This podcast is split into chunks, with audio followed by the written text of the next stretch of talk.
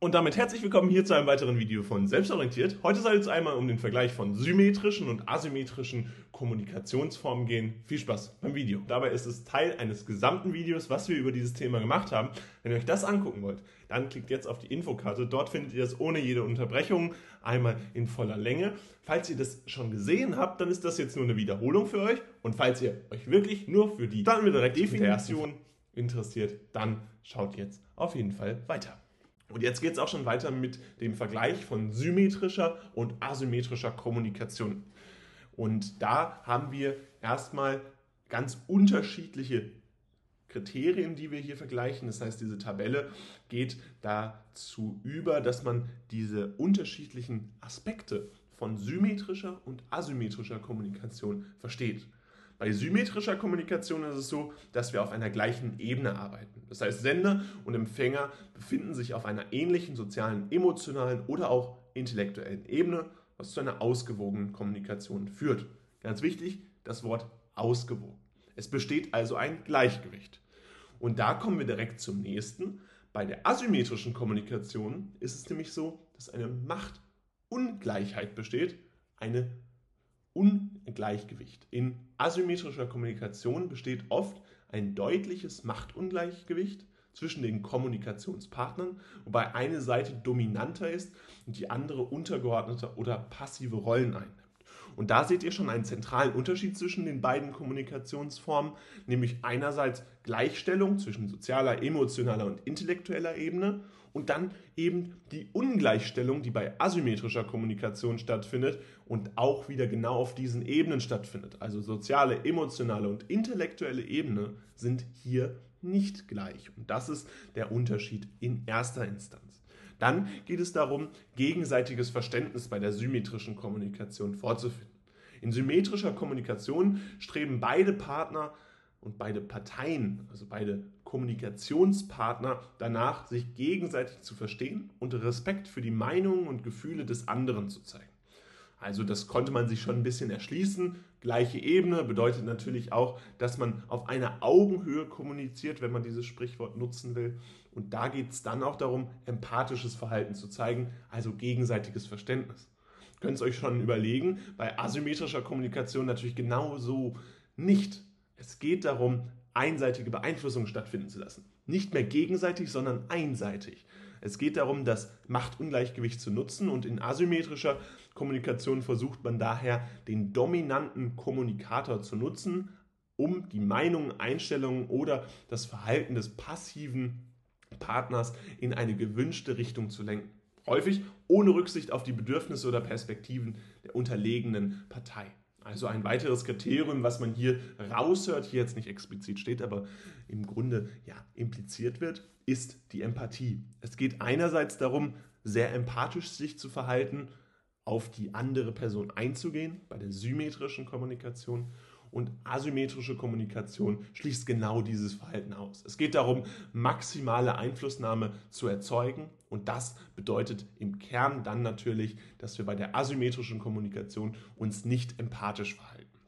Dazu passt auch, dass bei der asymmetrischen Kommunikation Manipulation und Täuschung am Tag gelegt werden. Das heißt, asymmetrische Kommunikation kann oft von Manipulation und Täuschung geprägt sein, bei den Informationen gezielt verfälscht oder verschleiert werden, um die Ziele des dominanten Kommunikators zu unterstützen. Es geht darum, diese Kommunikation in jedem Fall durchzudrücken, Manipulation und Täuschung zu nutzen, um Einflussnahme zu nehmen. Und ganz anders ist es bei der symmetrischen Kommunikation. Hier wollen wir mit Offenheit und Ehrlichkeit ein symmetrisches Kommunikationsfeld erzeugen und dadurch einen transparenten Informationsaustausch fördern, der vermeidet, dass Manipulation stattfindet. Also genau hier wieder ein Gegenteil. Einerseits Offenheit und Ehrlichkeit. Ich versuche empathisch mich zu verhalten, ich bin auf der gleichen Ebene und ich bin auch ehrlich. Ich sage alles, was ich kenne. Das ist symmetrisch. Und asymmetrisch ist Manipulation und Täuschung. Ich versuche Hauptsache mein Ziel durchzudrücken. Ich möchte meine gegnerische Partei, und es ist wirklich in dem Fall eine gegnerische Partei, einseitig beeinflussen und dafür ist mir jedes Mittel recht. Manipulation und Täuschung nehme ich hin. Hauptsache ich überzeuge meinen Kommunikationspartner davon, dass ich recht habe und dass meine Meinung überzeugend ist. Und ganz ähnlich funktioniert es dann noch im letzten Punkt, den wir hier vergleichen wollen. Einerseits geht es um Kooperation und Zusammenarbeit. In diesem Kommunikationsstil sind die Parteien in der Regel daran interessiert, gemeinsame Lösungen zu finden, Konsens hinzuarbeiten, was die Kooperation und das Miteinander fördert. Ganz klar, wenn wir uns die vorherigen Punkte angucken, dann sehen wir, genau das ist das Ziel der symmetrischen Kommunikation und da werden auch die probaten Mittel genutzt. Das heißt, das, was ich an Mittel einsetze, das passt auch zu dem Ziel des Ertrags. Und so schließt man mit Kooperation und Zusammenarbeit als weiteres Kriterium der symmetrischen Kommunikation.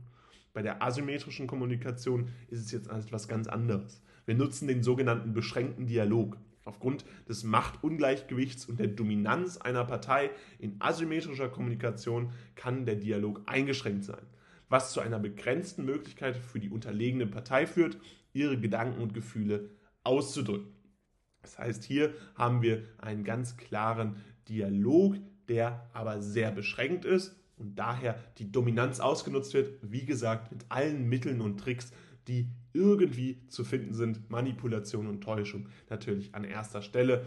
Und damit schließt auch diese asymmetrische Kommunikation, die also ein sehr einseitiges Verhältnis von Kommunikation ist und dieses Ungleichgewicht von Macht ausdrückt und hier insbesondere darauf eingeht, dass man eine Seite als dominanter wahrnimmt und die andere eher als passiv.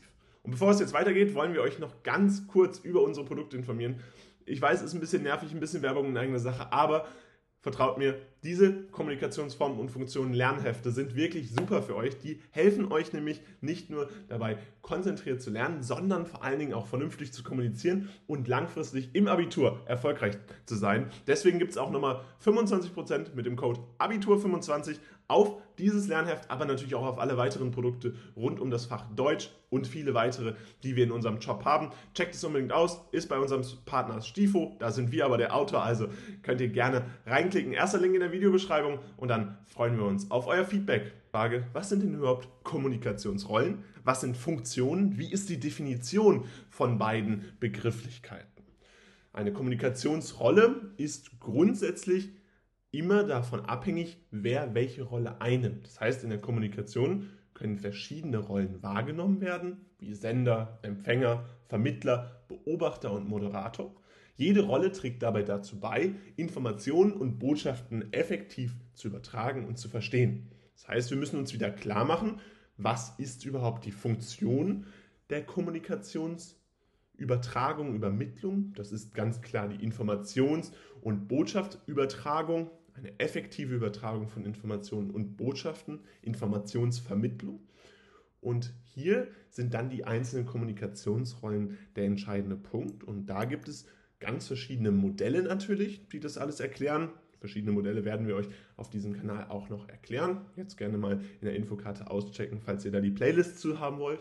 Aber grundsätzlich sind wir uns alle einig, dass es diese Kommunikationsrollen gibt wie Sender, Empfänger. Das heißt, einer sendet die Nachricht, einer bekommt sie und dazwischen stehen dann verschiedene weitere Rollen. Also ein Vermittler, der diese Nachricht übermittelt, vermittelt, ein Beobachter, der die Situation nur wahrnimmt, aber nicht eingreift und ein Moderator, der zwischen Sender und Empfänger nicht nur vermittelt, sondern auch moderiert. Das heißt, dass er hier diese Nachrichten eventuell transkribiert, dass der Empfänger diese Nachricht, die vom Sender kommt, auch vernünftig versteht.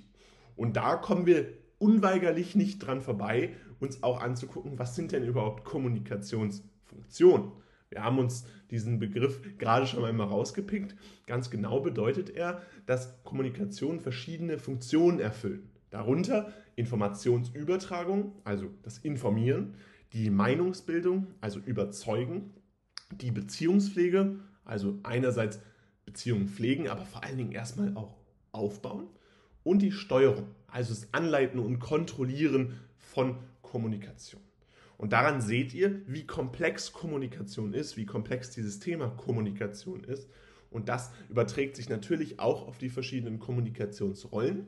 Dabei ist, je nachdem, welche Kommunikationsrolle eingenommen wird, eine unterschiedliche Funktion, die diese Person oder diese Rolle dann innehat. Es können auch mehrere Funktionen auf eine Person übertragen werden.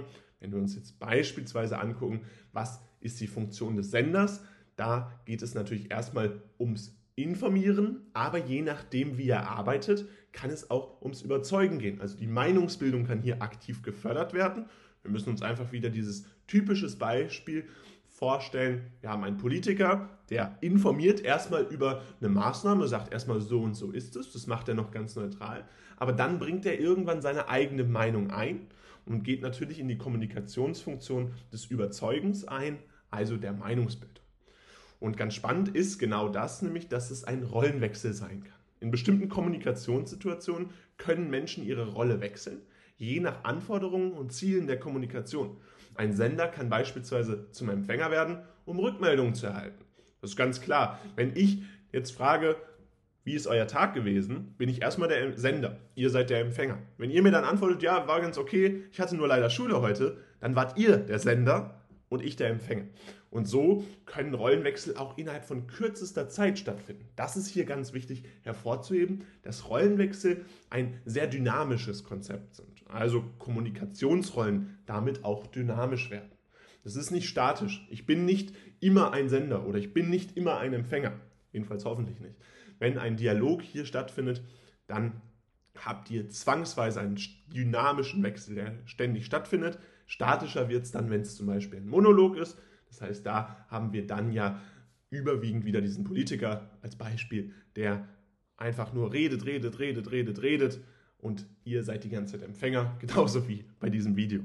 Effektive Kommunikation ist ganz klar dass wir hier eine Definition brauchen und das ist die Definition von Kommunikationsrollen und Funktionen, die wir euch gerade gegeben haben und die ist dann darüber entscheidend, dass man erfolgreiche und effektive Kommunikation in persönlichen, beruflichen und sozialen Kontexten stattfinden lassen kann. Sie hilft dabei, Missverständnisse zu vermeiden und Kommunikationsziele zu erreichen. Ihr seht also, dass diese drei Konzepte, die wir euch klar dargestellt haben und vor allen Dingen die zwei Definitionen der Kommunikationsrollen und der Kommunikationsfunktion ganz wichtig sind, damit effektive Kommunikation stattfinden kann und vor allen Dingen Missverständnisse vermieden werden. Und das ist letztendlich auch die Aufgabe des ja, Unterrichts, den ihr im Moment habt, wo ihr euch hoffentlich intensiv mit der Kommunikation beschäftigt habt. Denn da geht es wirklich darum, diese effektive Kommunikation zu gestalten. Und hier kann man wirklich sehr schön sehen, was dann Kommunikationsrollen und Funktionen bedeuten. Und damit soll es auch gewesen sein von unserem Video. Wir hoffen, ihr konntet einiges lernen und freuen uns jetzt nochmal darauf hinzuweisen, dass wir ein Lernheft rund um Kommunikationsformen und Funktionen haben. Falls ihr es auschecken wollt, checkt es unbedingt mit dem ersten Link in der Videobeschreibung aus. Dort bekommt ihr Abitur 25, 25% Rabatt mit dem Code und dann freuen wir uns, euch ganz bald auf diesem Channel wiederzusehen. Vergesst nicht zu abonnieren und zu liken und dann haut rein und ciao.